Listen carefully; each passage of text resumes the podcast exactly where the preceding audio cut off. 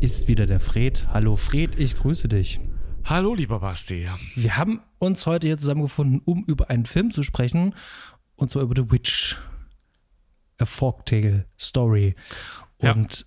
du hattest den Leuchtturm vorgeschlagen. Ich habe gesagt, Mensch, lass uns doch gerne äh, auch mal über The Witch sprechen und oder über beides. Und äh, wir haben jetzt erstmal angefangen mit The Witch, den du vorher noch nicht kanntest. Und da habe ich tatsächlich mal eine Frage. Mhm. Mit welchen Erwartungen bist du denn da eigentlich rangegangen? Wie du schon sagtest, ähm, der Leuchtturm ist mit diesem neuen Regisseur, von dem jetzt die beide Filme sind, ähm, äh, der hat mich äh, mehr angesprochen als The Witch, weil ich einfach gerade wenig Bezug habe, persönlich Horrorfilme unbedingt sehen zu wollen. Das ist im Rahmen des Podcasts äh, passiert das und freut mich auch meistens dann doch, aber es ist äh, nichts, was ich jetzt mir ohne Anlass gebe. Deswegen hatte ich The Witch äh, auch nicht vorgeschlagen. Ähm, der wurde mir jetzt von mehreren Seiten, unter anderem von dir schon vorher, schon bevor wir den zum Thema gemacht haben, empfohlen. Und ähm, ich, äh, ich hatte nicht mehr explizit, was mir gesagt wurde im Kopf, aber ich meine, ich habe natürlich Bilder gesehen, vor allem vom Leuchtturm und das äh, auch so ein bisschen von The Witch, was das, das visuell ähm, auf jeden Fall eine ganz spannende Sache wird. Das ist das eine, dass es äh, sehr stimmungsvoll sein soll. Äh, also die Filme von dem Herrn Eggers. Und es ist ein Horrorfilm, wo ich da eher gesagt habe, na, so, pff, ja, okay, dann machen wir halt, ich möchte eigentlich den Leuchtturm gucken, gucken wir halt The Witch vorher, wahrscheinlich mal gucken, ob ich da einen Zugang jetzt finde oder nicht. Horrorfilm ist immer so schön, man sagt das Wort, aber es ist letztendlich ja trotzdem eine Spannweite, was ein Horrorfilm sein kann. Da hatte ich definitiv andere Bilder im Kopf, eher so klassische Horrorfilme, wo ich dachte, ja, na gut, da muss jetzt äh, so, und der Film hat dann die Erwartung, die ich hatte, schon mal umgedreht. Also das Visuelle ist geblieben, aber das äh, ich fand den zum Beispiel gar nicht so erschreckend beim Gucken. Bin eher tatsächlich im Visuellen und der Erzählweise tatsächlich wohlfühlend ist das falsche Wort, das trifft es nicht, aber trotzdem habe ich den Film dann auch gern geschaut und er hat ziemlich schnell diese Barrieren, die ich eigentlich hatte, abgebaut mhm. gegenüber des Genres, was bei mir da so dominiert hat, als, naja, ja gut, guck mal halt einen Horrorfilm. Mhm. So bin ich daran gegangen. Du hattest äh, den Film ja vorgeschlagen, weil du ihn schon mal gesehen hattest und hast ihn jetzt auch nochmal geschaut. Warum den? Warum nicht Leuchtturm? Ich habe Leuchtturm immer noch nicht gesehen. Äh, dann kannst du mir sagen, warum hast du gesagt, nee, jetzt wir machen den Leuchtturm, machen wir später, machen wir erst The Witch. Gute Frage. Ich war damals im Kino und habe mir den Leuchtturm angesehen und hatte den The Witch tatsächlich noch nicht gesehen. Ähm, hatte die ganzen Vorstoßlorbeeren gehört mhm. und ähm, bin raus, sehr begeistert. Ja. Und äh, habe mir danach dann sofort The Witch zugelegt, beziehungsweise mit unserem lieben Freund und Kollegen Stanley geschaut und war gleichermaßen begeistert. Das war aber sehr dicht beieinander alles. Und als du das dann vorgeschlagen hast, wir können über Leuchtturm sprechen, dachte ich so, ich finde das irgendwie schön, wenn man ähm, die Filme von Eggers vielleicht ein bisschen chronologisch bespricht halt, weil die haben halt mhm. wirklich sehr viel äh, drin und das ist auch vor allen Dingen, ähm, es ist aufbauend. Also wenn wir jetzt über The Witch sprechen und dann vielleicht irgendwann in einem halben, dreiviertel Jahr über äh, den Leuchtturm, ist es, glaube ich, ein bisschen einfacher, darauf sozusagen aufzubauen, als mhm. umgedreht, mhm. finde ich zumindest. Okay, ich bin gespannt dann, wie, wenn ich den Leuchtturm gesehen habe, ähm, welche Parallelen sich dann auftun und äh, dass ich mich hoffentlich dann, wenn wir drüber sprechen, noch an alles erinnern kann, was äh, wir gesagt haben. Aber da muss ich dann einfach nochmal nachhören. Hm. Lass uns mal ganz kurz so ein bisschen über die Hard Facts sprechen. Ähm, wir hatten schon gesagt, der Film heißt The Witch. A New England Folktale ist der Untertitel. Mm, das gibt auch schon ein bisschen ähm, mhm. Rückschluss dann auch auf die Erzählstruktur. Folktale, also wie so eine Volkssage, Volkserzählung, ne, Volksglauben. Ähm, der ganze Film ist produziert mit US-amerikanischem Geld, gedreht allerdings in Kanada, weswegen das Ganze eine US-kanadische ähm, Koproduktion ist. Mhm. Die Originalsprache ist in Englisch, aber eigentlich müsste man sagen in Old English. In Old English. Äh, they say so. Äh, äh, ja, die haben ähm, aus Dokumenten von damals äh, so ein bisschen das rekonstruiert, wie da vielleicht gesprochen werden könnte oder wie zumindest diese Bevölkerungsgruppe, zu der werden wir mhm. später noch was zu sagen, ähm, gesprochen genau. haben können. Was ich, wenn man es im Englischen hört, wirklich sehr witzig, also witzig ist auch, vielleicht ist falsch, aber interessant, andersartig und auch einfach alt ähm, mhm. anhört.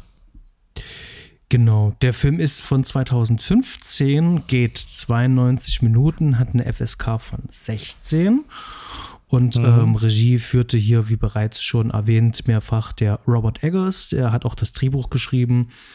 Und ähm, Musik Mark Corwin, über den werden wir nachher nochmal sprechen. Mhm. und an der Kamera der ähm, junge, talentierte ähm, Jarin Blaschke da gibt es auch noch ein paar Sachen über ihn zu erzählen. Schnitt von Louis Ford und äh, die Produktion war von Beckerman, äh, Lars mhm. Knudsen und Jodie Redmond.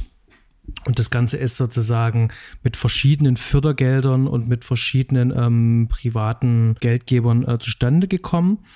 Hm, dazu sagen wir noch was. Ähm, wer hat denn da mitgespielt? Die Hauptrolle ist gut, weil es wäre mal zu klären, ähm, äh, wie das mit den Hauptrollen aussieht, aber auf jeden Fall die weibliche, definitiv äh, dominierende Person wird gespielt von Anya Taylor-Joy. Ein, ich, wie, alt, wie alt soll die in dem Film sein? Äh, 15, 16? 15, 16. Ich glaube, die Schauspielerin war damals 20 oder so. Und man kennt die heute aus der sehr erfolgreichen ähm, Netflix-Serie des Damen Gambit, die ich mir irgendwann mal auch anschauen möchte. Sa sagt ihr dir was? Die Serie? Ja, ja. Dann Ralph Innocent als der Vater von der Thomasin, von der von wir eben gesprochen haben. Ein Typ, den, ich schon mal irgendwo gesehen habe, ich habe vergessen, wo der schon mitgespielt hatte, aber äh, im Original hat er eine so krasse, markante Stimme, so eine raue, äh, kehlige Stimme, dass die sofort einen erwischt. Einfach nur diese mhm. Stimme.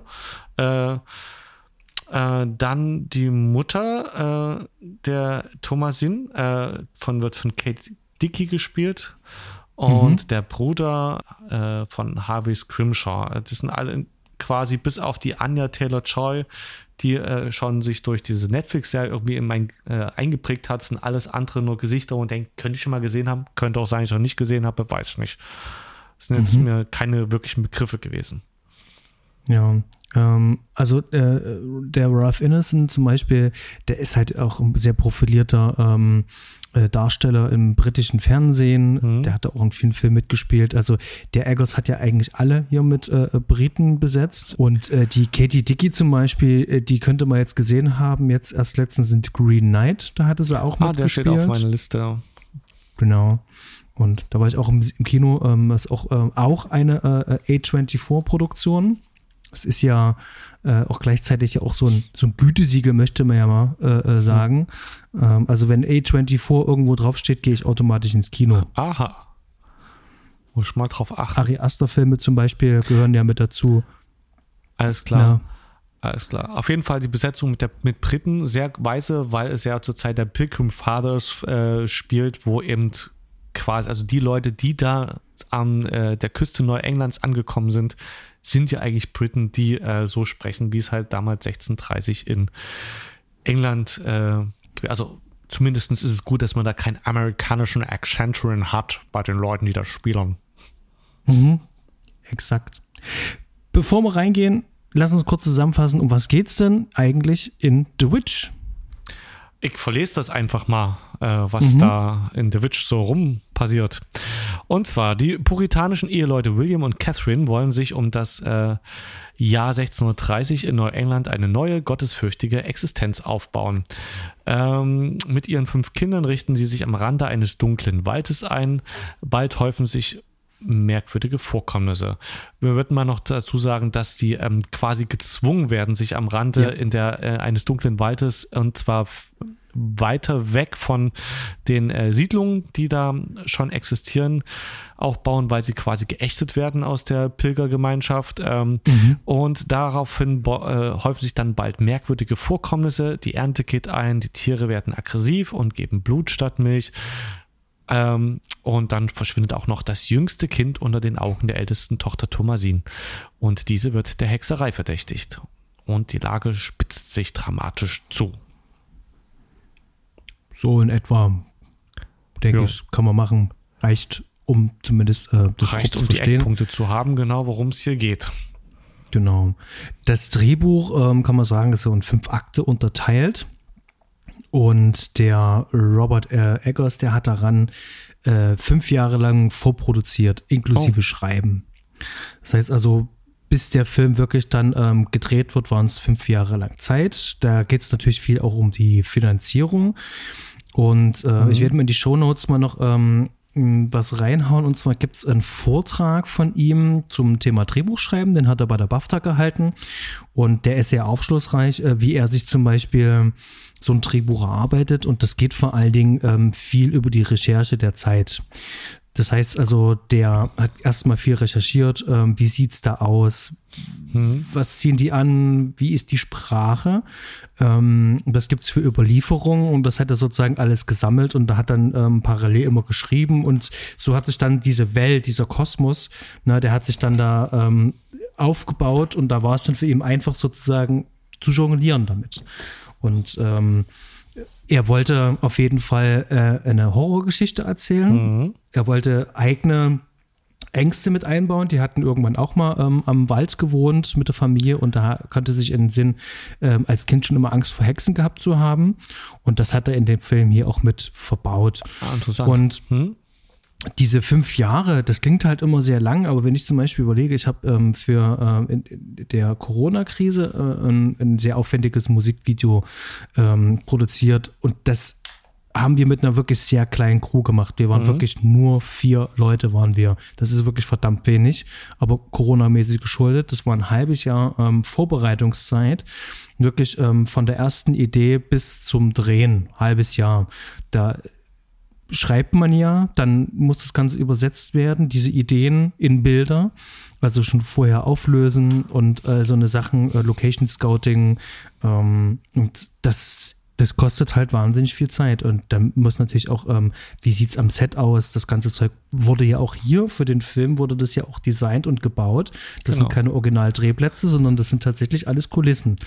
Ähm, und das, das merkt man dem Film natürlich auch an, dass der ja sehr, sehr, sehr detailliert ist, was natürlich auch voll auf die Stimmung halt auch eingeht ja. des Films. Äh, ja, ich hatte, ähm, wo du es so ansprichst, ich finde das immer spannend. Ich habe irgendwann, als ich angefangen, mich mit Film zu interessieren, ähm, dann auch das mitgekriegt, dass eigentlich so Regisseure, also Leute, die äh, oder die, die einen Film umsetzen wollen, können Produzenten sein, dass das eigentlich fünf Jahre schon eher auch die Regel sind, so von dem ersten, gut, mach mal, so jetzt haben wir eine Idee, mach mal und dann bis dann der Film realisiert wird. Also ähm, weil, wie du sagst, wenn man wirklich die ganze Produktion mitmacht äh, und geplant, also die Leute zusammengesucht werden müssen und dann das Set gebaut werden muss und die Schauspieler und die Zeitpläne, alles, was da dran hängt. Finanzierung ist auch noch so ein Ding.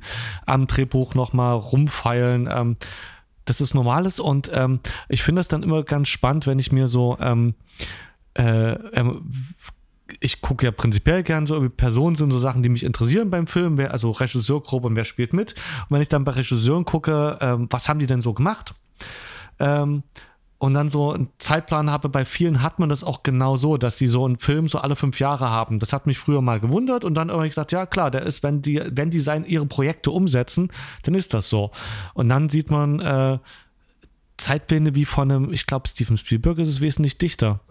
Äh, oder von Regisseuren, die irgendwie gefühlt jedes Jahr einen Film rausbringen. Ähm, mhm. Das erstaunt mich immer mehr. Das äh, erstmal, das sind natürlich dann wahrscheinlich viel mehr Auftragsarbeiten, also wo es dann heißt hier, komm, wir haben da einen fertigen Film, ihr guckt mal das Drehbuch an äh, und setzt das mal um und dann ist nur ein halbes Jahr vorher Vorlaufzeit. Mhm. Ähm, aber ich glaube, äh, ich hatte mir jetzt für mich auch zusammengereimt, dass ich daran ganz gut erkennen kann, wenn ich einen Regisseur habe und er hat, äh, ich gucke mir einen Film an und sehe, dass der ein Jahr vorher einen anderen Film gerade rausgebracht hat, dass das eher der Regisseur für den Film gar nicht so wichtig war, sondern letztlich die ausführende Kraft war. Und wenn ich so sehe, so ein äh, Regisseur hat äh, die Abstände eher so in dem Zeitraum, drei bis fünf mhm. Jahre, dass da jemand mit Herzblut, äh, also, das, äh, also der Regisseur auch noch mehr drinsteckt in dem, was das Endprodukt ist. Mhm. Ist das eine Theorie, die ich jetzt hier verbreiten mhm. darf? Oder ist es. Also man, man, kann ja, man kann ja schon mal die Regisseure ja unterscheiden und äh, es ist ja gerade so, ähm, äh, es gibt ja den ähm, äh, Auteur, also der, der, der Autor und gleichzeitig ähm, ähm ja. Äh, Regisseur, also der Autorenfilme. Und dazu würde jetzt der Eggers einfach mit reinzählen. Das heißt also, er ja. entwickelt ja die Geschichte. Er ist derjenige, der den Impuls gibt von vornherein. Das heißt also, er hat ja im gleichen Maße ja dann auch mit äh, eine Art produzentische äh, äh Tätigkeit, ja automatisch. Äh, er hat da ja direkten Einfluss halt drauf. Ähm, im Vergleich zu jemandem wie Spielberg, Spielberg ist zum Beispiel jemand, äh, Spielberg, der hat eine Idee. Der bringt die Idee auf eine A4-Seite und sagt, das finde ich gut, das würde ich gerne so machen. Äh, wir suchen uns jetzt den besten Drehbuchschreiber und der zimmert uns da was zusammen. Und dann schickt er mir das so lange zu, bis ich zufrieden bin. Das ist die andere Weise.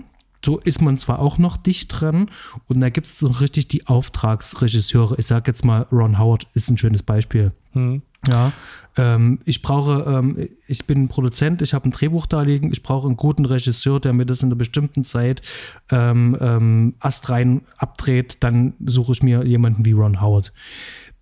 Wir hatten schon mal in irgendeiner Folge darüber gesprochen, wo ich gesagt habe, manchmal ja. fehlt mir genau da dann halt die Seele. Ja. Äh, so geht es mir zum Beispiel, ich habe gestern äh, den vierten Harry Potter-Teil äh, gesehen, der ist ganz grauslich ist und furch furchtbar. Aus meiner und, Sicht, äh, also meiner, ich bin äh, Film, äh, Fan der Filme, grob gesagt, mhm. und der vierte ist in meinen Augen der, den ich am wenigsten mag, und ich glaube mhm. dann ab dem sechsten kann man sie eigentlich auch, guckt mal weg. Und die eins bis drei, wobei der drei mein Liebster ist, der vom, ja. von, von Corazon. Corazon, Corazon. Alfonso Corazon. Und äh, dann der fünfte, glaube ich, noch. Ähm, das sind ähm, Filme, die einfach richtig gut funktionieren, die richtig schön sind. Und der, äh, ja, der vierte ist echt, der wirkt irgendwie retortenhaft. Ähm, mhm. und da, merkt man zum Beispiel an so einem Film, ähm, äh, da, das sind halt ganz komische Ideen drin. Ja, genau. Die wirken falsch da drin.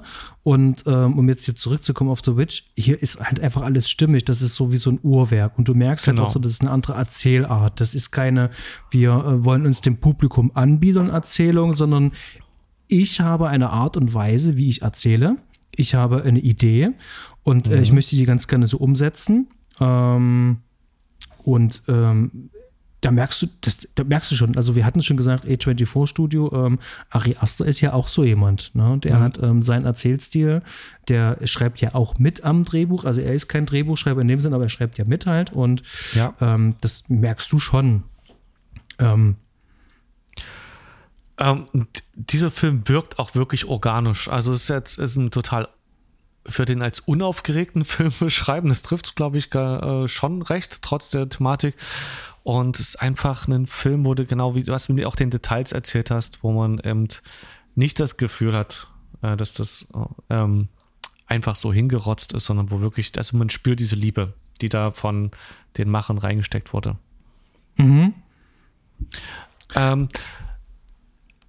also ich habe ja noch da die Fünf-Akt-Struktur noch gerade. Ich habe das jetzt, ich habe mir da überhaupt gar keine Gedanken drüber gemacht. Also über die Aktstruktur. Ähm, ich äh, sehe hier quasi deine äh, kurz die Aufzählung. Wollen wir dazu irgendwas kurz sagen? Das finde ich ganz spannend ähm, als alter Germanist. Ähm, naja, die Aktstruktur, also ich, in dem Fall weiß ich, dass es äh, äh, anwendet, also wenn er Drehbücher schreibt, dass er sozusagen seine, ähm, ähm, mhm. äh, seine Eckpunkte ähm, aufskizziert, dass er weiß, wo er äh, hin muss, wo Wendepunkte sind, damit es für einen mhm. Zuschauer mhm. einigermaßen funktioniert. Ähm, und daran hangelte er sich dann natürlich halt auch lang. Ähm, die ähm, markanten Punkte sind tatsächlich gleich äh, der Anfang, dieses, ähm, die Familie wird aus dem Paradies vertrieben. Mhm. So kriegen wir sozusagen schon mal den Hintergrund, den religiösen Hintergrund, der wichtig ist für den Film. Ja. Dann bekommen wir so ein kleines bisschen Setup, wie leben die dort, wie, wie richten die sich dort ein. Ja. Dann kommt, dass die Familie verflucht ist. Genau, der Wendepunkt. Ich weiß gar nicht, wie es in der, äh, in, der in der Theorie heißt, aber genau dieses, äh, dieser Punkt, wo dann ähm, die Umkehr kommt zum Fatalen, zum, äh, zu den Verwicklungen. Hm? Dann passieren mysteriöse Ereignisse. Also im Film passieren es eigentlich die ganze Zeit, aber die mysteriösen Ereignisse, äh, die häufen sich dann. Also ja. es wird dann zunehmend mysteriöser und äh, zum Schluss sind wir dann sozusagen im Climax, äh, wo wir dann die Umkehrung der, der Moralvorstellung haben, die aufgebaut worden ist, diese ähm, religiöse. Mhm. Und das, das ist so diese ähm, runtergebrochen, das sind so diese Bestandteile des Films und äh, der macht es tatsächlich genau so halt. Manchmal, äh, gerade wenn es äh, mystisch werden soll, äh, dann finden sich schon ähm, Versatzstücke überall drin, außer jetzt im äh, direkten Setup. Also gerade am Anfang und so, mhm. da ist es noch nicht so äh, markant. Ähm, das entwickelt sich dann und wird zum Schluss natürlich auch immer größer.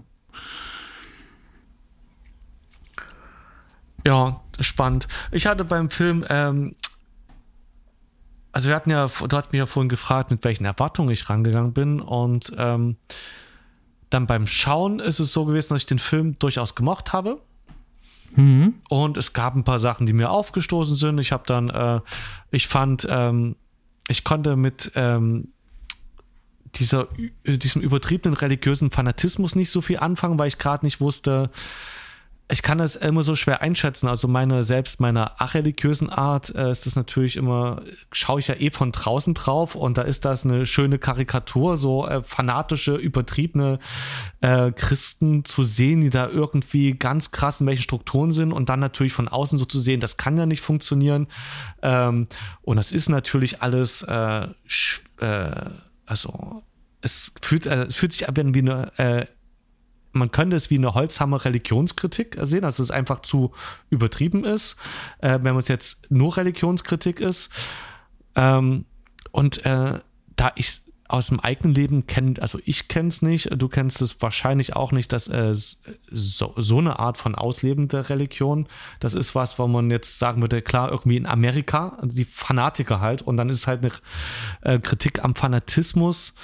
Ähm, aber irgendwie hat mich das so ein bisschen, ähm, ich wusste gerade nicht, ist das jetzt, ähm, ist das jetzt so eine märchenhafte Übertreibung? War das jetzt, der Film wirkt so real? Waren die Leute tatsächlich wirklich so? So kann es ja nicht funktioniert haben. Oder sind eben, wir haben natürlich dann die Pilgrimpfade, die eben tatsächlich ja, soweit ich mich erinnere, auch eine stark religiös waren und eben ähm, da ähm, äh, also auch fanatisch waren und ich weiß gar nicht mehr, genau kenne ich es nicht mehr, die Gründe, das waren glaube ich auch Mitgründe, warum die dann überhaupt ausgesiedelt sind äh, nach Amerika, weil die religiös geächtet wurden. Also die, ähm, die Gruppe, aus der die Eltern stammen und wo die ja dann nochmal, weil sie es glaube ich hat am Anfang gar nicht so richtig mitgeschnickert, weil ich noch so in der Atmosphäre fangen war, die ja irgendwie selbst für die Pilgrimvater noch zu, also für die Gemeinschaft noch krasser drauf waren und deswegen verstoßen worden irgendwie, wenn es so war. Also irgendwie empfand, hat mich das so ein bisschen so, weiß ich nicht, was ich damit soll. Dann alles, was wir später noch schauen wollen, äh, so, äh, so, ist es jetzt echt, ist es ein Märchen, ist es eine Kritik? So, das bewegt einen nebenbei und ich habe den Film geschaut und dachte, aber der ist eigentlich so schön. Also schön ist das falsche Wort, aber der ist visuell so schön, ähm, aber eben, eben auch sehr, sehr ruhig. Es fehlen manchmal ein paar Eckpunkte, dann kommen wieder ein paar spannende Sachen und ähm, ich fand es dann äh, interessant, wie der Film, also ich habe den gemocht beim Schauen und er hat mich mit der Beschäftigung dahinterher, hat er nochmal, also ich fand ihn dann gut und äh, mhm. äh, durch dieses Lesen dann noch drüber, was wir jetzt auch schon jetzt alles gesagt haben, ist, äh, oder angedeutet haben, dass der Robert Eckers dann Protokolle der Hexenprozesse von Salem und sowas gewälzt hat, die Sprache da rausgenommen hat. Ähm, dann, äh, was da alles reingelesen werden könnte, was ich beim Schauen selber teilweise nicht reingelesen habe, hat der Film für mich äh, eine Tiefe gewonnen, also eine zusätzliche Tiefe noch, wo ich ähm, sagen muss, ähm, und jetzt nur mit deiner Fünf-Akt-Struktur, die du, äh, die mir auf der Ebene war ich gar nicht beim Schauen. Ich habe da die Musik auf mich wirken lassen. Ähm, ja, äh, finde ich äh, spannend, was da geht. Und ich habe wieder gemerkt, wie wenig analytisch ich Filme eigentlich schaue im Gegensatz zu dir, sondern es einfach auf mich wirken lasse. Und das, äh, dieser Film hat einiges zu bieten. Mhm. Ähm, da sind ja natürlich jetzt schön viele Angebote drin, aber ich finde vielleicht, dass man den, den, den, den, ähm, das geht so ein bisschen einher mit dem ähm, Herstellungsprozess, mit den äh, Hintergründen halt. Ich finde das schon mal spannend halt, ähm, wie der Eggers dieses Projekt so entwickelt hat und ähm, wir hatten das schon im Vorgespräch. Ähm, aus welcher Betrachtungsweise wird denn der Film erzählt? Wer hm. ist denn eigentlich der Erzähler von diesem Film? Und ähm, die Frage konnten wir dann relativ schnell beantworten, weil das Ganze ist ja wie so eine Art Volkssage, so ein Volksglaube, ne? A Folk Tale. Ja. Und äh, aus dieser Betrachtungsweise heraus ist dieser Film halt auch auf, äh, auf, aufgeteilt und äh, aufgegliedert beziehungsweise zusammengesetzt. Das heißt also, verschiedene Betrachtungsweisen ähm, ähm, sind in diesem Film vereint. Und ähm, gerade was jetzt die Religion betrifft, dieses Absplittern halt, äh, ich, fand das halt auch wirklich so am Anfang, dieses, die werden aus einem in Anführungszeichen Paradies vertrieben. Mhm. Nicht für den Vater, aber für den Rest. Die haben sich ja da wohlgefühlt, ne? In der, mhm. in, in, der Gemeinschaft halt. Der Vater hat es mit dem äh, Glauben aber anders gesehen. Ja, also er wollte mhm. sich sozusagen ähm, äh, er hat es anders ausgelegt und deswegen ist er auch vertrieben worden. Und ähm, die Familie kommt dann halt mit, weil der Vater das so entschieden hat. Und, und das, wir natürlich ähm, in der patriarchalisch, patriarchalischen Gesellschaft allgemein und dann äh, vermutlich in den Strukturen, in denen die leben, so und so am Vater alles hängt. Ähm, mhm. Und wenn der mit seinem Stolz da oder seinen Überzeugungen eben nicht in die Gemeinschaft passt und verstoßen wird, dann bist du als Familie dran gebunden, wenn du nicht, weil sonst würdest du auch bloß geächtet werden, wenn du alleine da bleiben würdest. Mhm. Und ähm, ich finde es insofern ähm, ähm, ähm, interessant und spannend, dass der Eggers sich da äh, entscheidet, das alles so ineinander einfließen zu lassen was ist eine Vorstellung gewesen, was ist sozusagen überliefert, ähm, was, was sehen wir von jetzt gesehen über mhm. diese Zeit, denken wir darüber, wie könnten sie es damals aus ihrer Perspektive gesehen haben, also diese ganzen Sachen, äh, die da reinspielen, die finde ich halt äh, ähm, wirklich sehr spannend. Ähm, da würde ich vielleicht auch einfach mal auf den, den ersten wichtigen Punkt kommen, nämlich das ganze Audiovisuelle. Sehr ähm, wie dieser, wie dieser Film so äh, gemacht ist. Ähm, du hast aufgeschrieben Beleuchtung. Von, vom Licht her wirkt das alles, es ist, äh, es wirkt sehr schön und gleichzeitig sehr natur, also obwohl da mit Farben, es ist eindeutig was, ähm, es ist ja kein, kein kaltes Bild, was einfach so, ich halte eine Kamera drauf und versucht dokumentarisch zu wirken, mhm. aber es wirkt trotzdem, als würde man die Realität noch verstärken wollen, als würde man es, also ähm, es ist kein, kein, äh, keine Buntheit oder, oder irgendwas, was uns äh, ähm, zumindest in den meisten Szenen, in denen man ähm, in eine Märchenwelt geworfen wird äh, oder eine Volkserzählungswelt irgendwie, die ähm, sagt, ich bin ja entrückt, sondern es wirkt eigentlich so, als würde der Film gerade, also in der alles, was Tag ist, als möchte der alles noch, als möchte uns halt den Dreck spüren lassen. Und die Kälte und die, die äh, ähm, äh, also es wirkt irgendwie, als wenn es doch echt, besonders echt sein möchte. Also als wenn es mit Übertreibung versucht, ein so eine ähm, die Unwirtlichkeit da spüren zu lassen und nachempfinden zu lassen. Ähm, mhm. Und du und, hast noch aufgeschrieben, europäisch und den Goya hast du noch genau, aufgeschrieben. Genau, und äh, das ist das, das eine, dass, es, äh, dass dieser Film irgendwie sehr erdig wirkt und sehr kalt und mhm. äh, irgendwie ähm, ähm, in dem Ganzen, äh, in den, also in allem irgendwie europäisch. Es fühlt sich an wie ein, ein besserer europäischer Film einiges, also in vielen Sachen. Also ich weiß nicht, ob es nur die Beleuchtung ist oder auch andere Sachen beim Schauspiel. Ähm, das oder von der Kameraführung her oder wie dann oder wie der Ton gesetzt ist, wirkt einiges so, als würde ich auch, äh, hätte ich auch eher vermutet, dass ich eine europäische Produktion schaue, die in der dort spielt wenn mhm. ich jetzt nicht nachgeschaut hätte. Ich musste nachschauen, um nochmal sicher zu gehen, dass der ein Amerikaner ist. Ähm, ich kann es nicht genau festmachen, woran, aber es wirkte einfach nicht wie ein amerikanischer Film.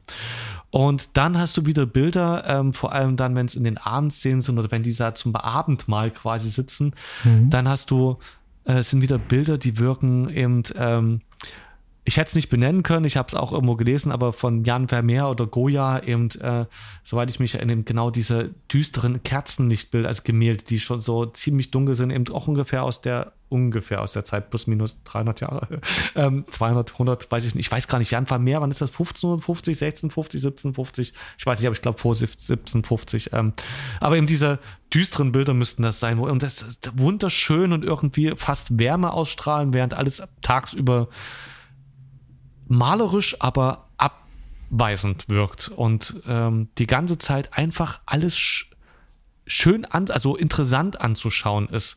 Es gibt eigentlich mhm. kein Bild, das irgendwie so ist, ja, da habe ich mal kurz, da mache ich mal kurz so eine, da zeige ich mal kurz was, um die Story zu erzählen, sondern fast jedes Bild sieht aus wie, als könnte da, jetzt müsste die Kamera nur kurz nach rechts schwenken und wir würden einen Maler sehen, der versucht, das gerade zu malen.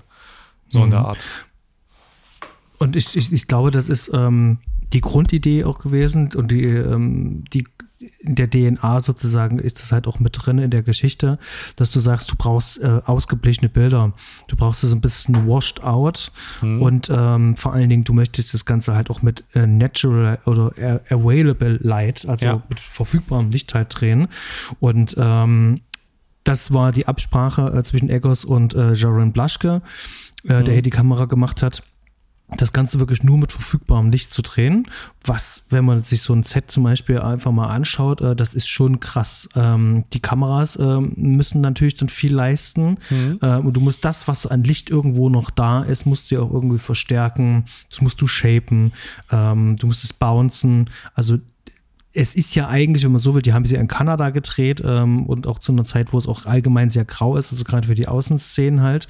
Ähm, ähm, da sieht es automatisch schon flach aus. Natürlich ja. kann ich dann auch ähm, äh, so eine Kamera nimmt ja äh, in einem Log-Profil auf. Das ist sehr flach, das Bild. Da ist ein kaum Kontrast halt drin. So zeichnet die Kamera schon auf, weil das Ganze ist mit einer Alexa gedreht, also digital gedreht. Mhm. Und dann kann ich das in der Post dann hinterher die Log-Kurve auseinanderziehen, eine sogenannte S-Curve reinmachen und dann haben die Kontrastverhältnisse wieder hin. Ich nehme aber in dem Fall natürlich äh, äh den größtmöglichen Dynamikumfang mhm. der Kamera nehme ich halt mit und das, was an Tageslicht verfügbar ist.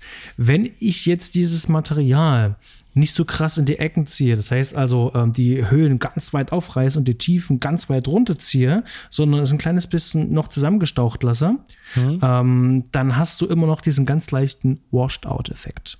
Ach so. Ähm, okay. Das lässt sich digital machen. Das geht natürlich auch mit Filmstock, geht das halt auch.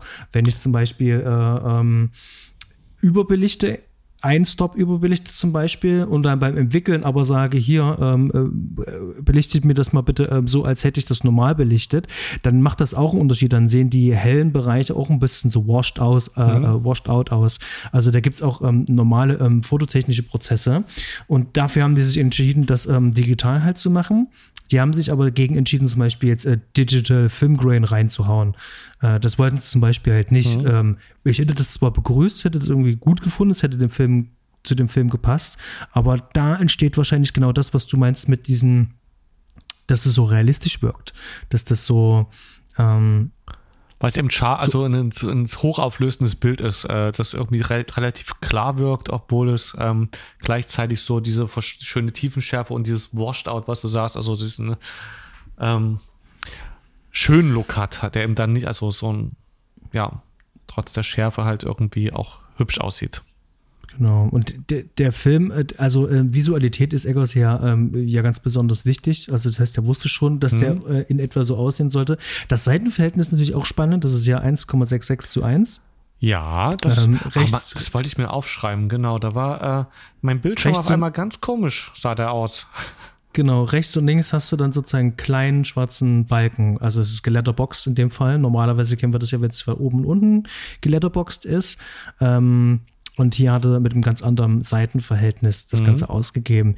Ähm, liegt auch so ein kleines bisschen daran, dass sie den Full Sensor Readout, also 4 zu 3, ähm, genommen haben und dann später dann das ähm, Master, das Digital Master ähm, auf 2K ähm, ähm, gemacht haben und damit hast du automatisch einen anderen Bildausschnitt. Das heißt also, das Originalbild ist ein bisschen größer oben und unten. Da ist eigentlich mehr Bildinformation. Irre. Also es war auf jeden Fall, bei mir waren, ähm, es ist natürlich, es fällt auf, ich weiß gar nicht, ich habe es auf verschiedenen äh, Monitoren geschaut gehabt und es war eben, wenn du auf einmal so ein Kram nochmal komplett ringsrum hast, also es waren ja auch irgendwie oben und unten Streifen und dann noch rechts und links und denkst du, ja, ich jetzt irgendwas in den Einstellungen falsch oder so, ist ja der erste Gedanke, dass da muss ich jetzt nochmal irgendwie auf Vergrößerung oder irgendwie doppelklicken oder sowas. Ähm, ja, war schon äh, sehr ungewöhnlich, muss man. Ähm, mhm. Ich wollte nur ganz kurz was sagen. Ähm, ich werde jetzt in die Shownotes noch mit reinhauen. Mhm. Ähm, es gibt eine Folge von Team Dickens, ähm, wo äh, Jaron Blaschke und der Robert Eggers ähm, gemeinsam über ihre Kollaboration sprechen. Die haben ja auch zusammen den mhm. Leuchtturm gedreht.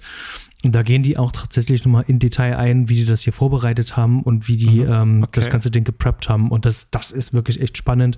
Da merkt man halt wirklich, wie viel Arbeit und Mühe da drin steckt. Und ähm, es ist halt einfach nicht so mit äh, mal fix eine Kamera aufgestellt und dann äh, go for it. Ähm, das auf gar keinen Fall. Du hast hier eins, was, äh, ähm, was dem Film sehr an, äh, was man sofort merkt, auch wenn man es vielleicht nicht benennen kann.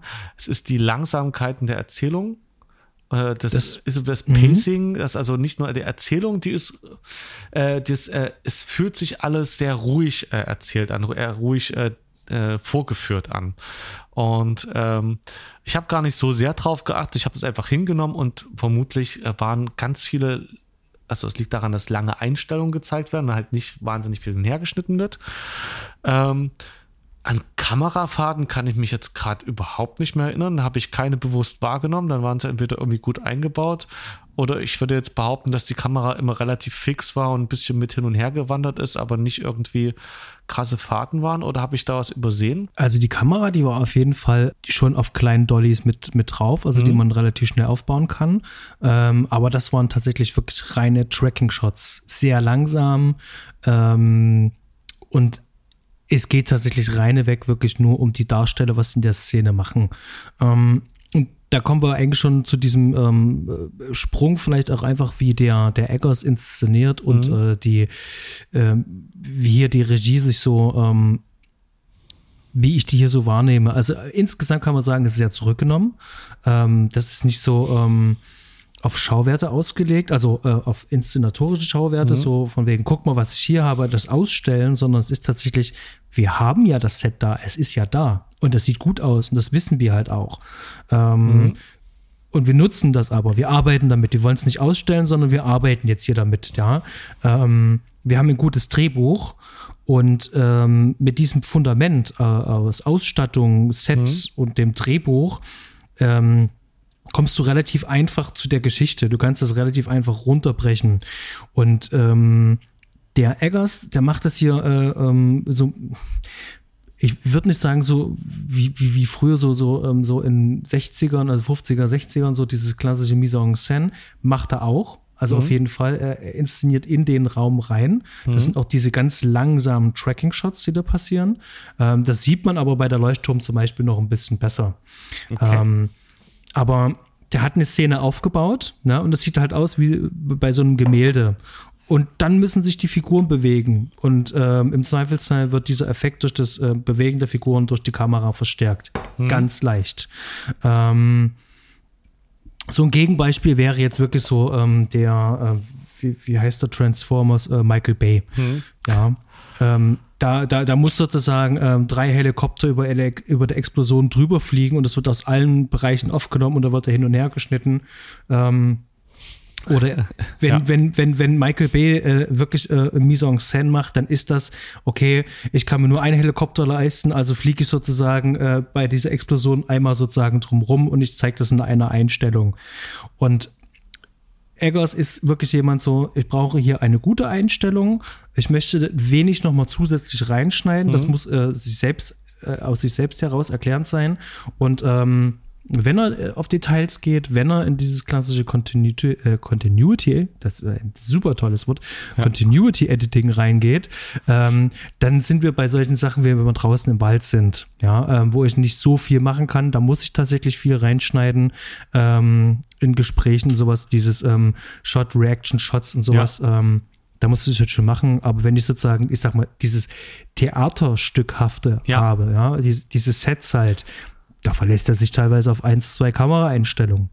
Und ich, ich finde, das reicht halt auch aus, weil ich kann mich ja an dem Bild schon alleine gar nicht genug satt sehen. Die, genau, das sind dann also gerade diese äh, da in Innenräumen äh, abends, die sind ja so schön. Da ist das, ja, aber theaterstückhafte, das gefällt mir genau. Das, äh, so wirkt das teilweise, als würde ich äh, ja den Schauspielern, als wäre ich vor Ort so ein bisschen. Es wirkt halt sehr nah. Ähm, es wirkt mhm. Ähm, äh, obwohl es ja eigentlich ein Märchen ist und vielleicht ist das, was dem Film auch so eine gewisse Bedrohlichkeit gibt, wirkt es doch eben durch alles, was die machen, so, als könnte man eigentlich damit vor Ort sein und eben nicht äh, wie in manchen Actionfilmen oder sowas, wo man ein schönes Gefühl hat, da ich sitze im Kinosessel, da ist die Kinoleinwand und alles, was passiert, passiert hinter dieser Ki Kinoleinwand. Also ich bin safe vor dem, was passiert. Ich fiebere da ein bisschen mit, aber das ist alles weit weg und ist halt ein Märchen und hier ähm, durch die Art und Weise fühlt sich das fast an, als könnte man manchmal im Raum mit drin sitzen oder da in dem, äh, in dem Wald oder in diesem, in äh, ihrem Gehöft, was sie da mitten im Wald haben, irgendwie, als würde man da zufällig gerade vorbeikommen und die dabei beobachten. Mhm. Und ähm, wer, wer, so ein bisschen wissen will, wie, wie, wie der Eckers so strukturiert, es gibt einen Kurzfilm, den kann man auch bei YouTube sehen, den verlinke ich euch mal unten, der heißt Brothers. Ähm, den musste er tatsächlich drehen oder es ist ihm angeraten worden, den auch zu drehen, ähm, damit die Produzenten und Geldgeber mhm. ähm, sehen, wie er mit, mit, mit Jugendlichen oder mit Kindern mhm. arbeiten kann, ähm, damit die schon mal sehen, ah, da hat er so ein Gespür. Und der, der Film Brothers, der ist schon sehr abgründig und auch, ähm, äh, wenn ich, wenn man so will, auch sehr düster. Mhm. Ähm, und da sieht man auch so seinen Inszenierungsstil. Ne? Kamera steht und im Bild passiert etwas. Das macht aber in den meisten Fällen erstmal nicht die Kamera, sondern das macht erstmal der Actor. Und es sind wirklich nur ganz leichte Pushbacks, leichte Slides zu den Seiten, aber einfach wirklich nur, um die, die, die, die Darsteller halt noch zusätzlich damit zu verstärken in ihren Bewegungen.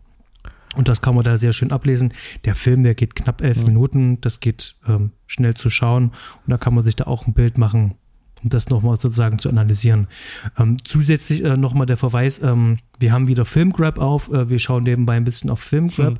Da könnt ihr dann zum Beispiel auch einfach mal sehen, wie das mit dem Color Scheme ist, ähm, wie das äh, in, in Innenaufnahmen ist es braun und Außenaufnahmen ist es ähm, sehr kühl. Ne? Also die haben als zusätzlich ja. dann noch mit dem Weißabgleich noch gearbeitet. Aber das ist dann wieder eine ganz andere Sache, nämlich die Kamerasache. Ja, ähm, mhm, weil, wir das ähm, im Vorgespräch hatten, das ist eine Frage an dich. Äh, du, du, du hast gesagt, es ist ähm, sehr schwer, das als ähm, Horrorfilm zu fassen. Oh, ähm, ähm, wie, wie, wie, wie, verstehst du denn diesen Film, wenn nicht als Horrorfilm? es ist irgend, das ist ja die Sache mit Horror, ist, äh, ist, ist halt weit gefasst. Und wenn ich The Witch im Titel habe, dann kommen so bestimmte Topics, die schon auf, äh, die da aufploppen und da kommt eher eine gewisse Richtung, die eben schon eher ins Fantastische geht. Und dann bin ich im Kopf eher bei Freddy Krüger als bei einem Film, den man vielleicht sogar mehr als Terror als als Horrorfilm bezeichnen könnte, äh, weil hier die der äh, eigentlich die Hexe, um die es ja geht und das Übernatürliche, ist quasi nicht wirklich im Film zu sehen und auch äh, es ist, wird drüber gesprochen, aber ist nicht die eigentliche Bedrohung. Es ist ein Film, der erstmal eher ein äh, Familienporträt ist und äh, von dem, wie die Familie lebt und wie die sich äh, in ihre äh, in ihre Verwicklung da rein gegenseitig, also wie vor allem das Mädchen, aber auch die Menschen unter, äh, die Familie untereinander sich gegenseitig anfängt immer mehr zu terrorisieren aufgrund ihrer Vorstellung, aufgrund der Lage, in die sie gezwungen sind oder sich begeben haben. Und äh, meine Erwartung war eben äh, Kombination Witch, düster Horrorfilm war eher mehr so klassische Horrormärchen mit äh, übernatürlichem Wesen, mit irgendwie äh, mehr Schreckmomente oder das, was eben da nicht passiert, diese ähm, äh, ja, diese, äh, diese Schockeffekte oder die man irgendwie so, ich möchte hier wahnsinnig eine gruselige Spannung aufbauen, damit man äh, am liebsten wegrennt, weil äh, dieses Geh doch nicht in den Keller, warum gehst du denn in den Keller-Feeling oder warum da ist doch jetzt. Mhm. Das hat man in diesem Film einfach nicht. Dieser Film ist äh, der, der, das, was da der in den Horror ausmacht das schleicht sich da ganz langsam rein. Also klar, man hat, äh, es ist eine, keine angenehme Stimmung, in dem der Film spielt, aber es sind erstmal schöne Bilder und es ist erstmal eine interessante, man wird in eine bestimmte Zeit reingeworfen, es fühlt sich irgendwie echt an. Wie gesagt, also meine Dissonanz war eher so, waren die wirklich so drauf? Ist das nicht ist das jetzt pick, also wie echt ist der Film jetzt? Äh, nimmt er jetzt eine, eine Ausnahmefamilie, ähm, die ähm, die es vielleicht so gegeben hat, aber dann auch nur einmal so? Oder versucht er mir zu sagen, so waren damals alle? Oder also irgendwie da hatte ich mein Problem, mich da reinzufinden, aber an sich hatte man das Gefühl, dieser Film wirkt eben, äh, was wir jetzt gesagt haben, relativ nah dran, relativ echt und gleichzeitig auch visuell schön. Die Musik ist spannend, es ist ähm, manchmal so ein bisschen ähm, es waren vier, ich glaube, ähm, Streicher, aber so äh, einzelne Streicher, die so eine, also kaum Musik mehr, so eine Untermalung gemacht haben, aber trotzdem von einem Soloinstrument, glaube ich, mich zu erinnern. Aber dann viel ähm, von der Cello oder sowas, weiß gar nicht, aber Mrs., ähm, aber dann auch viel äh, natürliche Kulisse und das macht alles ähm, was, was nicht nach Horrorfilm, sondern eher nach einem Thriller hätte mehr gepasst, Psychothriller oder so, erstmal vom Feeling her. Es hat vielleicht auch, weil ich was ganz anderes erwartet habe und so einfach das mir angeschaut habe und ähm, da äh, beim Anschauen mich, ähm, ich weiß nicht, äh, nicht erschreckt gefühlt habe, sondern einfach gespannt geguckt habe und das ich kann es gar nicht genau beschreiben. Ich habe eben äh, einfach die, äh, der Zwiespalt vielleicht zwischen dem, was ich wirklich erwartet habe, dass da ähm, diese typischen Jumpscares und sonst was da eingebaut werden und äh, viel mehr hexenlastiger, sag ich mal. Und dann wird mhm. eine ganz andere Tür aufgemacht und ja. Mhm. Dann lass uns doch einfach mal den Elefant im Porzellanladen doch einfach reden und da gehen wir doch einfach mal in diesen großen Punkt einfach mal rein. Deutung, Interpretation. Ähm, da haben wir schon im Vorgespräch ja äh, das schon mal thematisiert, dass das, was wir da eigentlich sehen oder was uns da ja eigentlich verkauft wird, ähm, vielleicht auch einfach nur eine Metapher ist. Denn ähm, wenn wir heute über Depression oder psychische Erkrankungen jeder Art äh, ähm, ähm sprechen können und reflektieren können, so war das damals, äh, anno 1630, 40, 50, war das ja nicht der Fall. Und alles, was sozusagen von einer bestimmten Norm abweicht, war ja dann eben halt was Böses, beziehungsweise das Einlassen A mit dem Teufel, man ist verhext, irgendwas, also Unerklärliches eben halt. Mhm. Und, und ja. Das, das finde ich ja eben halt, ist ja genau der Punkt halt, äh, ähm, was den Film dann ähm, schon eine Art diesen mystischen Charakter gibt, denn es passieren ja mystische Dinge halt. Also mhm. wir haben erstmal ein Familiendrama, was wir sehen, dann haben wir eine mystische Komponente und dann haben wir, ich sag mal so ein paar shocking Szenen halt mit drin. Also gerade relativ am Anfang, äh, das mit dem Baby ist jetzt nicht äh, ja. Das ist äh schwer. Also als ich es zum ersten Mal gesehen habe, ich wusste nicht, dass so eine Szene drin war und es war ein so, oh, oh, oh, oh. Krass. Genau. Also wenn man gerade selber Familienvater geworden ist, dann ja. ähm, trifft einen das ja dann noch mal ein bisschen anders. Und ähm, er zeigt uns das ja nicht, aber das wird halt angedeutet, es wird gut angedeutet, der Horror passiert im Kopf halt. Also diese Horrorelemente, das sind die subtil äh, im Kopf entstehen, indem ich einige Bilder zusammenreime ähm, indem ich diese Situation, in der die sich befinden müssen, also eine mhm. hochdepressive ähm, Stimmung, Verfassung, die die da alle sind, ähm, das nehme ich schon als Bedrohung wahr, als innere wie äußere Bedrohung nehme ich das alles wahr. Das ist schon ein gutes Horror-Setting. Ja, äh, aber ich würde auch nicht sagen, dass es ein reiner Horrorfilm ist. Genau, es ist ja wirklich mehr ein Psychogramm und man könnte die, äh, das liest man auch in allen Kritiken, man könnte die Hexe, die ja tatsächlich nur zwischendrin ein, zweimal tatsächlich auftaucht und ähm, äh, am Ende quasi nochmal äh, das Hexendasein thematisiert wird. Wenn man das weglässt, wäre der Film nicht weniger bedrohlich. Die Bedrohung kommt halt nicht aus diesem Übernatürlichen und ich fand deswegen auch diese Splatter-Szene, betreibe ich jetzt mal, ist die wirklich brutale Szene ähm, am Anfang mit der Hexe. Vielleicht auch, weil ich gerade mit sowas eigentlich ursprünglich gerechnet habe, dass sowas mehr passiert. Ähm, fand ich das jetzt nicht bedrohlich. Das hat mich eher auf eine andere Weise rausgerissen, weil der Film bis dahin eben nicht so eindeutig in eine übernatürliche Richtung ging und auf einmal, also sondern sich eben wirklich eher auf die Familie konzentriert hat. Und dann passiert es so, okay, das hätte jetzt, äh, bis dahin hätte es auch gar keinen, hätte es, äh, äh, hätte der Film sagen können, es gibt keine Hexen. Jetzt passiert sowas und jetzt muss, äh, gibt es ja, jetzt gibt es da doch eine Hexe. Und ähm, es scheint doch eindeutig eine jetzt nicht ganz natürlich erklärbare Hexe zu sein. Also es ist jetzt, ähm, ähm, das hat mich eher ein bisschen rausgerissen, aber ich fand es jetzt nicht, äh, das war nicht der Schrecken, also nicht der klassische ähm, äh, Monster-Horror, Hexenhorror, Zauberhorror, wie auch immer, sondern das, was da an Bedrohung entsteht, sind eben diese, das, was man als Metapher sehen könnte, wo man sagt, bei dem Film, was, wie du sagtest, das könnte eigentlich, ähm, da könnte man die Hexen reindeuten, dass diese damals eben gab es keine psychologischen Erkrankungen, denn äh, die Wissenschaft der Psychologie äh, ist ja immer noch im Entstehen, um es genau zu sagen, und, und die Beschreibung und Verständnis dafür, was äh, da abgeht, ist, ist relativ neu und war da äh, zu dem Zeitpunkt, je nach in welcher Gesellschaft du lebtest, welche Religion und oder welche Moralvorstellungen und so weiter du hattest in der Gesellschaft, in der du lebtest, waren die mehr oder weniger ähm, äh,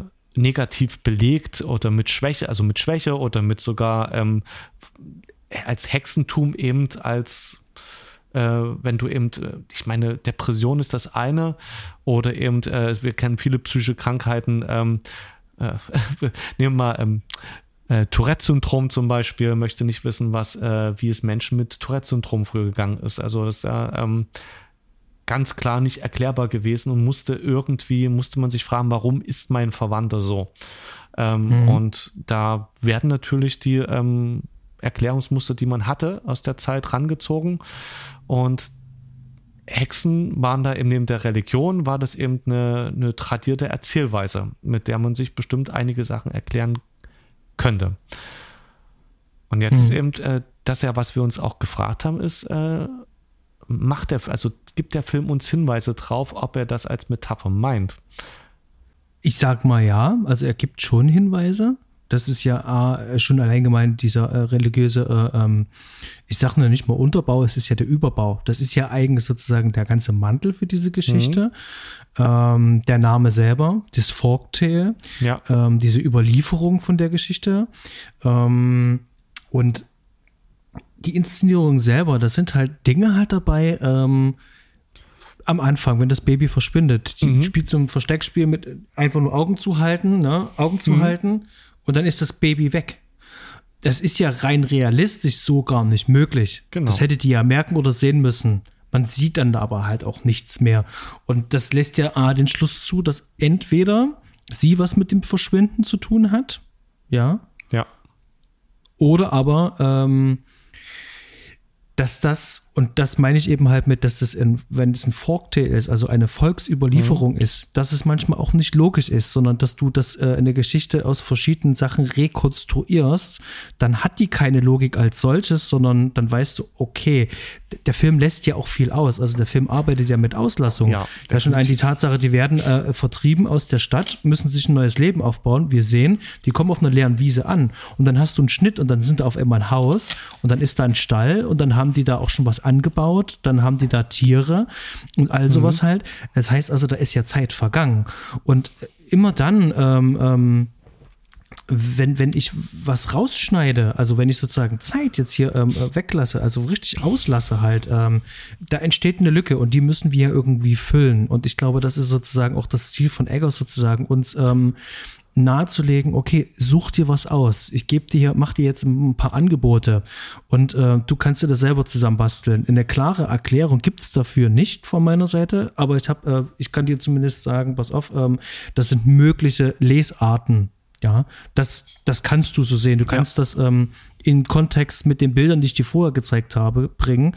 Du kannst aber auch einfach ähm, von oben das einfach betrachten, wie wir das jetzt gemacht haben, na, dass die Familie halt einfach in, naja, mehr oder weniger schwere Depression verfallen ist. Die leben jetzt bestimmt dort ein Jahr oder so am Rande des Waldes, am Rande der Gesellschaft, ähm, alleine auf sich gestellt, äh, Bedrohung von außen und von innen, ne, denn auch die Moral, die schwindet ja, ja langsam und ähm, das nagt ja dann natürlich auch am Glauben, an dem man sich jetzt verzweifelt äh, festnagt und irgendwann ähm, bricht dann eben halt auch dieses ganze Konstrukt dann eben noch ein mit Lügen, ja, äh, und, und alles, was mit, mit, mit dazugehört.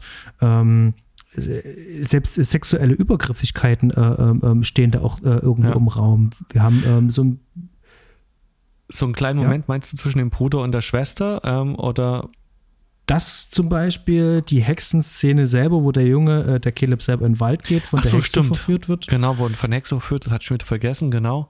Und dann er auch in dem Haus oben liegt und dann auch von Sünde spricht. Ähm, ähm, dann äh, hast du ja auch ähm, äh, so eine der Vater mag ja seine Tochter Thomasin ja sehr und er nimmt sie immer sehr in Schutz halt und äh, mhm.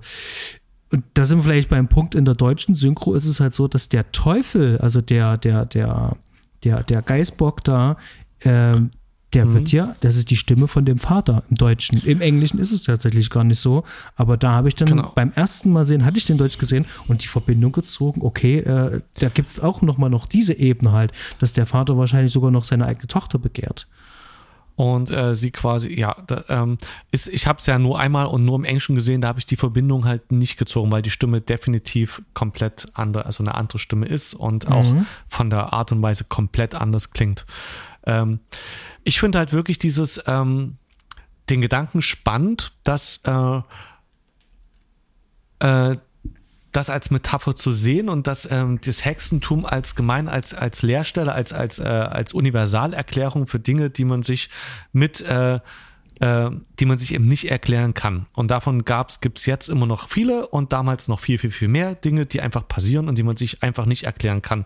Und äh, gerade im, selbst mit unseren Mitteln, äh, uns im Alltag passieren ja auch Dinge, die wir uns ähm, die erstmal manchmal nicht erklärbar, also, also nicht auf übernatürliche Weise nicht erklärbar erscheinen, sondern äh, wo man erstmal denkt, wie kann das jetzt passiert sein? Und wo man jetzt nicht die Möglichkeit nachzuforschen hat, jetzt in dem Moment, wo ich mal da weggeguckt habe, was ist da tatsächlich passiert? Oder ähm, man kann sich nachforschen, man kann durch das Wissen, was wir haben, kann man vieles durch zum Beispiel veränderte Wahrnehmung, überhaupt wie unsere visuelle Sinn funktioniert, wie unsere Psyche funktioniert, äh, na, so Musterwahrnehmung, gerade was man so viel mit Geistern hat, dass man das alles auf, dass der Mensch drauf geeicht ist, Gesichter zu erkennen, äh, weil das auch fürs Überleben mal wichtig war und vielleicht auch immer noch ist. Und entsprechend entdecken wir Gesichter, ähm, wo es gar keine gibt oder personifizieren Gegenstände und lesen da menschliche Eigenschaften rein in Gegenstände oder Tiere. Und äh, jetzt haben wir diese Hexe in diesem Film, die quasi die Erklärung ist für das, was da passiert. Wir haben eine Ernte, die kaputt geht, wir haben das Kind, das verschwindet. Und äh, der Film mit diesem Forktail und The Witch als Thema erstmal. Mhm. Äh, und diese Hexe, die ja nicht die Thomasin ist, ähm, während des Films könnte man ja mal vermuten, die ist es oder nicht, ähm, sondern wir haben da eine andere Hexe, die das spielt, eine andere eine Person irgendwie, die zweitmal gezeigt wird. Gibt es die Möglichkeit zu sagen, so, es ist einfach eine Art Märchen, da gibt es eine Hexe.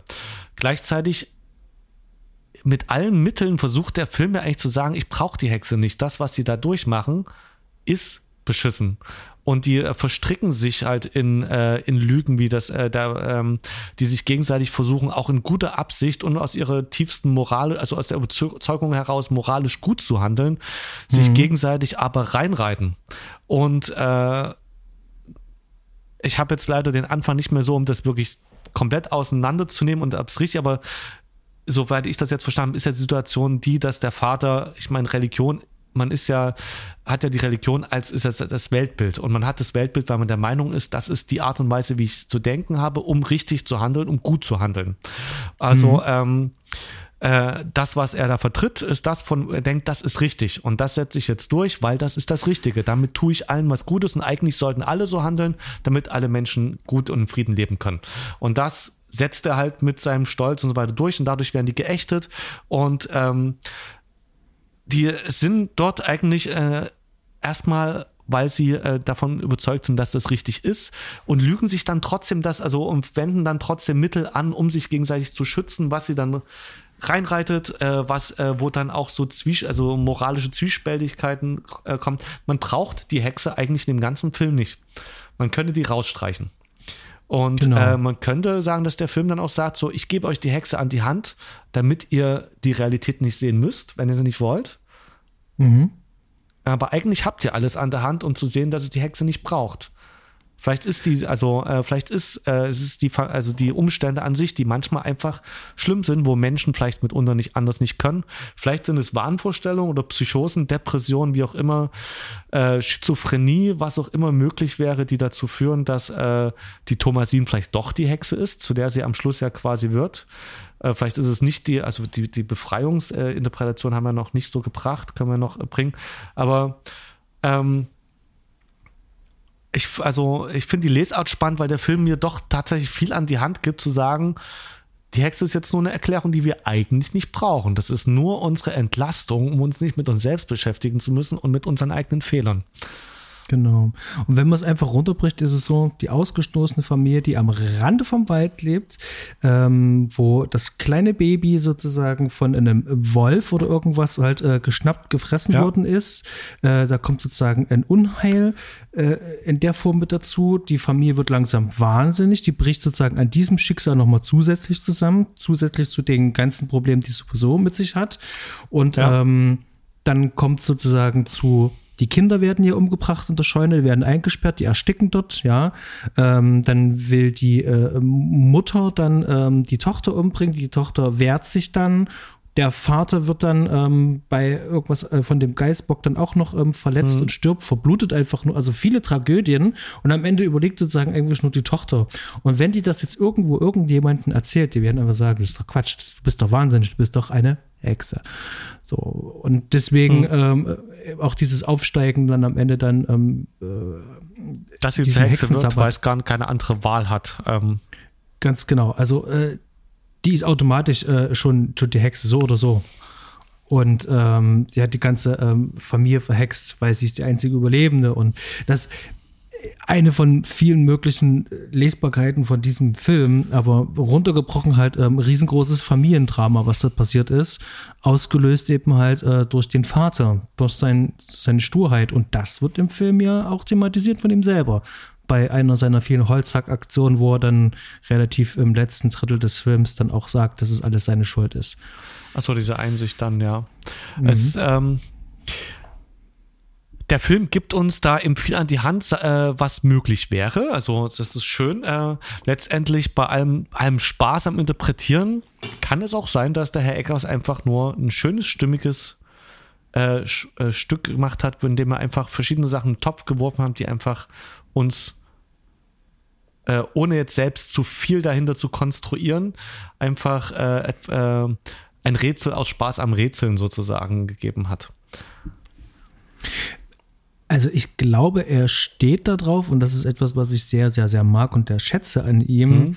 Er steht da wirklich drauf, ähm, nicht in für uns tradierten klarer Kommunikation aufzulösen, sondern ähm, ein Bild aufzuladen, das Bild ja. stehen und wirken zu lassen und danach ein neues Bild äh, ranzustellen und ranzusetzen. Und wie ich ja gesagt habe, auch beim Inszenieren schon dieses Rauslassen, Auslassen von Situationen, von Bildern, ähm, diese Freistellen, die, die sich dann ergeben, die wir dann füllen wiederum selber. Wenn wir sehen, denken wir auch immer über die Bilder nach und ähm, ähm der arbeitet ja ganz geschickt halt einfach auch damit. Ähm, das, das ist so ein, so ein, so ein visuell aufgeladener Stil, ähm, der lädt ja schon zum Interpret, äh, Interpretieren ein. Und ich glaube, er denkt so und für ihn ist es relativ einfach. Mhm. Ähm, für ihn ist das sozusagen seine Sprache. Mhm.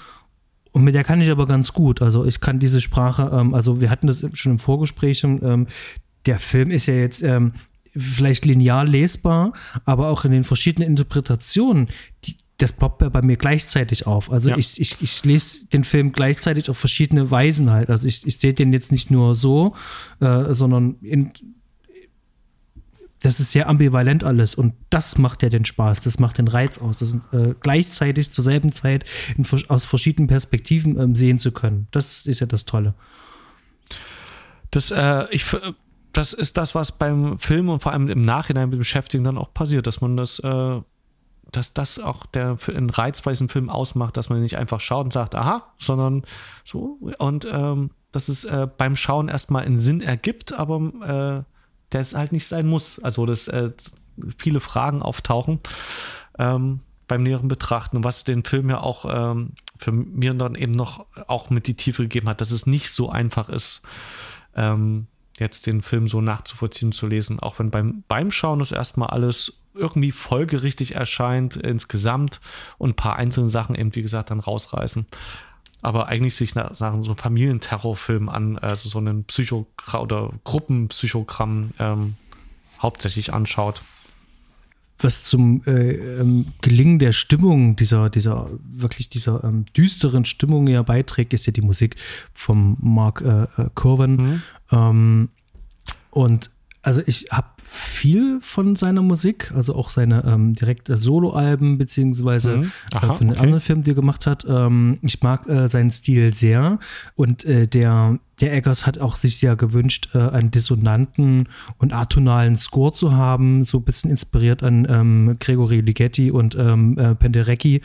Ähm, und ähm, da hast du auch diese verstörenden atonalen Chöre zum Beispiel mit drinne. Dann dieses Streichen auf einer Violine. Ja. Genau, das ist wahrscheinlich ähm, das, was ich meinte, was für mich äh, da und, so rausgestrichen und immer nur auf äh, immer nur eine Note halten mhm. und ganz lange sozusagen äh, äh, diesen Ton halten und ziehen.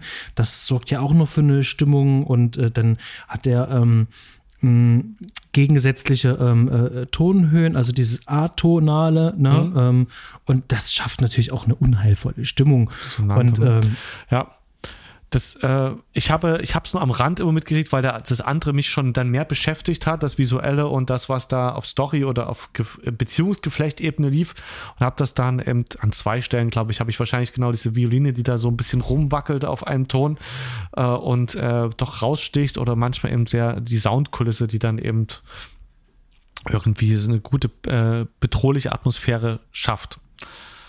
Mhm. Mir fällt gerade schon nichts mehr. Wir haben echt viel, ich finde, wir haben recht viel erzählt im Film. Ich bin da jetzt gerade äh, im Kopf, habe ich keinen Punkt mehr, kein Talking Point, wie man so schön sagt. Ähm, ich, wie äh, gesagt, ähm, ich denke, wir haben eigentlich auch soweit alles durch und ja. da gibt es eigentlich gar nicht mehr viel zu sagen, außer ähm, wer den Film nicht gesehen hat. Vielleicht hat er ja jetzt Lust bekommen, sich den Film anzuschauen. Ist auf jeden Fall eine Empfehlung wert. Und das ist ja jetzt nicht ganz uneigennützig, dass wir mhm. jetzt über äh, einen Robert Eggers-Film sprechen, denn im April kommt 2022 äh, sein aktueller neuer Film The Northman raus. Ach ja. Und wir werden diese Folge jetzt so ein bisschen zeitgleich mit VÖ dieses ähm, Films auch mhm. mit ähm, veröffentlichen, ein bisschen Synergieeffekte nutzen. Ich finde es auf jeden Fall ähm, einen sehr bemerkenswerten Regisseur. Ähm, ich mag auch wirklich äh, alles, was ich von ihm gelesen und äh, gesehen habe, auch seine Interviews mag ich sehr. Ähm, mhm. Äh, sehr cleverer junger Mann, der wirklich echt viele coole Ideen hat. Äh, und das ist auch vor allem, also ich finde es vor allem sehr inspirierend auf jeden Fall. Und ähm, so ein Gespräch macht natürlich wahnsinnig viel Spaß und mir hat das Gespräch viel Spaß gemacht. Definitiv. Ähm, es, äh, der Film hat mich ähm, überrascht. Ich hab, wie, ich ähm, wie ich zu Anfang gesagt habe, ich habe was ganz anderes erwartet. Äh, ich kenne auch keinen anderen Film bisher von Robert Eckers. Ich hatte irgendwie interessante, schöne, stimmungsvolle Bilder erwartet und mehr konnte ich halt nicht sagen. Dann hatte ich eben nur dieses The Witch. Ähm, der Film ist in eine ganz andere Richtung gegangen. Alle meine Sachen, die mich mal verwirrt haben, habe ich erzählt äh, und gleichzeitig auch irgendwie geschwärmt. Ich fand den, ähm, also und dieses Antiefe Gewinn fand ich auch spannend. Ich habe den Film beim Schauen gern geschaut und hätte jetzt aber auch gedacht, so, also auch dieses europäisch und fast äh, arthausig anmutende, was der Film hat. Also das äh, überhaupt nicht auf Knalleffekte oder auf Gefälligkeit gesetzt, sondern eher so ein bisschen ja, sperrig, weiß ich nicht. Es kommt auf das, was man, äh, es ist kein, es ist kein Teenie äh, Splatter, Slasher, irgendwas Movie, so wir gehen im Sommer ins Kino und lassen uns mal ein bisschen gruseln und schocken und haben was zu reden, sondern es ist schon erwachsenes Kino, ein, mhm. äh, ein sehr reifer Film, der äh, viel ähm, anderen Stoff, also, also man muss den Film wirklich sehen wollen. Ich wüsste gar nicht, wen ich den empfehlen können würde, aber ich würde ihn auf jeden Fall äh, nicht jemanden, der auf, äh, äh, ähm, auf Entertainment-Effekte aus ist, aus reine äh, empfehlen, sondern wirklich jemand, der sich äh, die Zeit nehmen möchte, den Film zu genießen, weil der das auf vielen Ebenen einen beschäftigen kann. Und das äh, ja, ein guter Anreiz ist, sich mit anderen Sachen beschäftigen. Ich habe erstmal noch mal ein bisschen was zu den Hexenprozessen von Salem gelesen und noch mal die Pilgerväter so ein bisschen versucht nachzuvollziehen, wann war das eigentlich? Wenn man überlegt, ich meine, äh, wenn man diesen Film schaut, man hat ja so einen, einen Blick, äh, so ein, ein, Gefühl für die amerikanische Geschichte die Besiedlung. Aber der soll 1630 spielen. Also eigentlich waren da, ich glaube, die erste Stadt auf äh, nordamerikanischen Festland war irgendwie Ende, also 15 irgendwas, also kurz vor 1600. Und die sind eigentlich, die Pilgerväter sind da gerade erst angekommen und viel, das sind die ersten äh, Europäer, die da quasi im, äh, in Nordamerika sind. Mhm. Und irgendwie ist da zehn Jahre vorher, ist das, hat das Massensterben der äh, indigenen Bevölkerung der, äh, eingesetzt äh, durch die Pocken und was da alles eingeschleppt wurde, wo die zu Millionen dahin gestorben sind aber das ist alles noch ganz frisch. Das ist halt nicht der typische Western, den man so im Kopf, also Western ist zwar falsch, aber dieses, da ist schon irgendwie dieses Neuengland im Entstehen, sondern da ist nichts. Da ist, äh, das sind die Indianer in Anführungsstriche und Wald. Und dann mhm. eine Handvoll Europäer, die nicht wissen, wo sie eigentlich sind. Und das ist auch immer spannend. Also der Film hat wirklich ange, äh, ja, auf vielen Ebenen gereizt und ist eine Empfehlung, aber für ein Publikum, das einen reifen Film wünscht äh, und offen ist für äh, eine neue Erfahrung. Hm. Dem schließe ich mich auf jeden Fall an. Ähm, ich würde den Film uneingeschränkt empfehlen. Wer ähm, eine gesunde äh, Abneigung hat ähm, bei Gewalt gegen Kindern. Ähm, ähm, vielleicht hier einfach nur dieses ganz kurze, ähm, ja, es gibt hier vielleicht ein paar ähm, Szenen, aber die sind niemals mhm. wirklich super grafisch, sondern das ist halt. Ähm, ich, ich, persönlich fand die jetzt gar nicht so auf, als vielleicht, wenn man gerade noch in einer entsprechenden Situation ist, triggert das sicherlich was.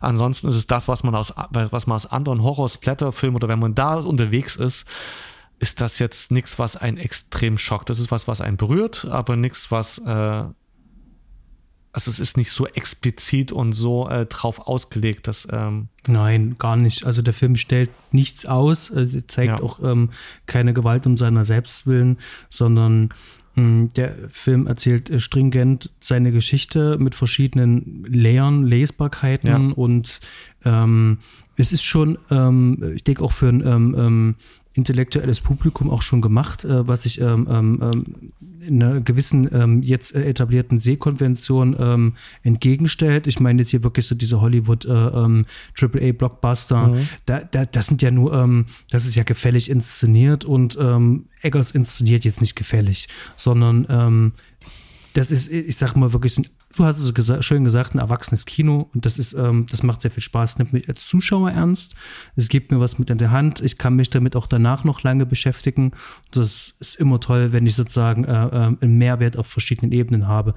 Und ähm, ich bin ja auch währenddessen ja auch unterhalten worden. Das darf man auch nicht vergessen. Ja. Schön. Schönes Schlusswort. Lass mal so stehen. Wunderbar. Fred, ähm, dann ähm, sage ich schon mal vielen Dank fürs Gespräch. Ebenso, es war mir eine Freude. Es war auch schön, dass du den Film in mein Leben gebracht hast. Wie gesagt, ich war ähm, auf den Leuchtturm eher fixiert, weil ich dachte, das würde mich Inhalt, also ist halt nicht so Horror, sondern es kann, würde mich eher abholen, aber es war eine Bereicherung, diesen Film gesehen zu haben. Ganz genau. Und ihr da draußen, ihr wisst, was zu tun ist. Hat euch das gefallen, was wir gemacht haben? Dann lasst uns irgendwo ein Like auf Social Media da, teilt das Ganze und ihr könnt selbstverständlich äh, kommentieren. Äh, wenn ihr Fragen, Kritik und Anregungen habt, lasst es uns wissen und ähm, denkt dran, bei Spotify kann man uns auch bewerten, genauso wie bei ähm, Apple Podcasts. Da fehlen uns noch ein paar Bewertungen. Das wäre sehr schön, damit mhm. wir vielleicht ein bisschen Ranking wachsen. Wäre sehr toll. Und ansonsten wünsche ich euch eine schöne Zeit. Bleibt gesund. Ähm, make love, not war. Und bis ganz bald. Ahoi. So ist es. Ciao, ciao.